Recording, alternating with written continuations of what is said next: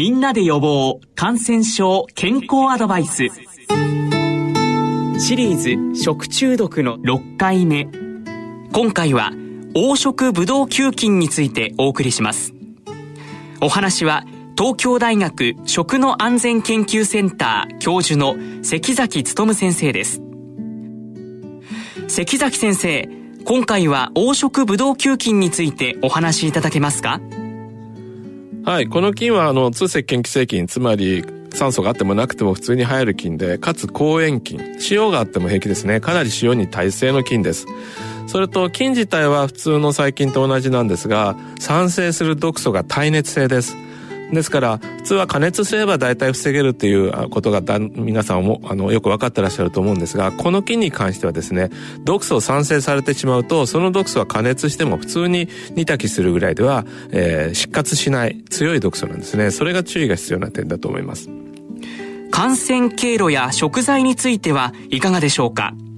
はい。あの、普通な様々な動物の表皮、あの、皮膚ですね。皮膚の表面とか鼻の穴の中とかそういうところに普通にいます。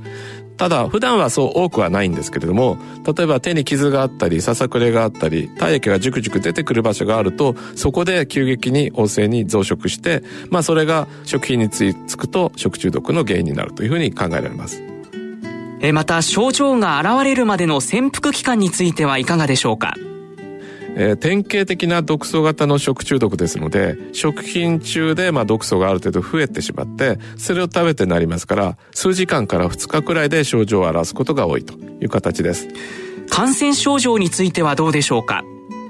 はい。えこの菌は、あの、毒素を作ります。耐熱性の毒素です。で、これが、あの、作用するのがですね、オートなんですね。オート毒の作用が強い作用があります。したがって、これを食べると、えー、ほぼ全ての患者さんがオートすると。ただ、一部、患者さんも下痢を起こすと言われてるんですが、えー、非常に詳しく調べたところ、この菌の毒素には、オート活性はあるけど、下痢活性がないんですね。だからなんで下痢を起こすのかっていうのは今のところまだあの不明です。で、症状が非常に重くなった方は、それだけではなくて、食症状ですね、全身的な症状を起こして命に関わるというケースも中にはありますが、そう多くはありません。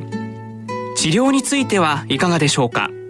嘔の症状が収まるのを待つということで、えっと、抗菌薬は菌、菌自体を殺したり、発育を止めたりするんですが、もう毒素ができてしまえば、抗菌薬をやっても意味がないので、えー、それも治療ができません。ですから、安静にして水分補給をして、そして、えー、自然に治るのを待つということになると思います。最後に、黄色ブドウ球菌に感染しないためのアドバイスをお願いします。はい。養殖ブドウ球菌は私たち人間だけではなくて牛ですとか豚ですとか鶏ですとか動物の表皮膚の表面にいろいろいろんなところにいます。ただ、どこにでもいる黄色ブドウ菌が食中毒を起こすというわけではなくて、実際に食中毒を起こす菌を見ると、それが作ってる毒素のタイプ、あるいは菌自体の生物型が全て人型の菌が作ってるんですね。ですから元のたどると原因は人の皮膚の表面だということになります。で、実際に、えー、これで食中毒を起こす食品の、まあ一番多いのがおにぎりなんですね。で、ついでみたらし団子とかサンドイッチとか大福餅とか、いずれも素手で調理をすることがあるような食品が多くなっています。